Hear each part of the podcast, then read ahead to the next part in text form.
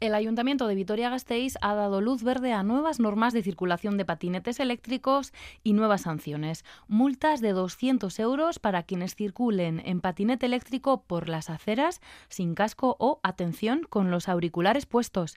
Misma sanción por conducir en patinete haciendo uso del teléfono móvil. La multa asciende a 500 euros si se conduce bajo los efectos del alcohol o las drogas y hay más nuevas obligaciones. Luces, ropa reflectante y timbre. Su incumplimiento conllevará a sanciones, en este caso más leves, de 45 euros.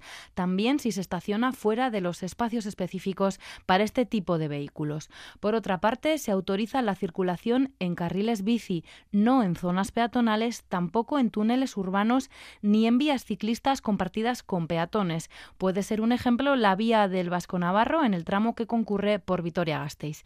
Y no será obligatorio contratar un seguro de responsabilidad civil para circular en patinete como había propuesto inicialmente el Partido Popular.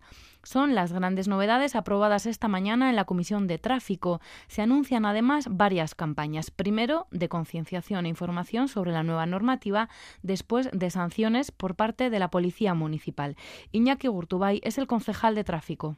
Campaña de concienciación y campaña de sanción contra incumplidores. Lógicamente, esa campaña de sanciones estará precedida de un periodo de carácter informativo. Durante un tiempo, la policía informará sobre la nueva ordenanza a los ciudadanos y, a partir de momento, empezaremos a sancionar con rigor. Insisto, con rigor, porque es muy importante para la movilidad de esta ciudad que los patinetes salgan de aceras y zonas peatonales llega este acuerdo entre el Gobierno municipal y el Partido Popular con el Carrequín Podemos y H. Bildu en contra, también con la oposición de la Asociación de Patinetes Eléctricos de la ciudad, que critican especialmente la obligatoriedad del casco. Se abre ahora un periodo de alegaciones y se espera su aprobación definitiva y aplicación en febrero.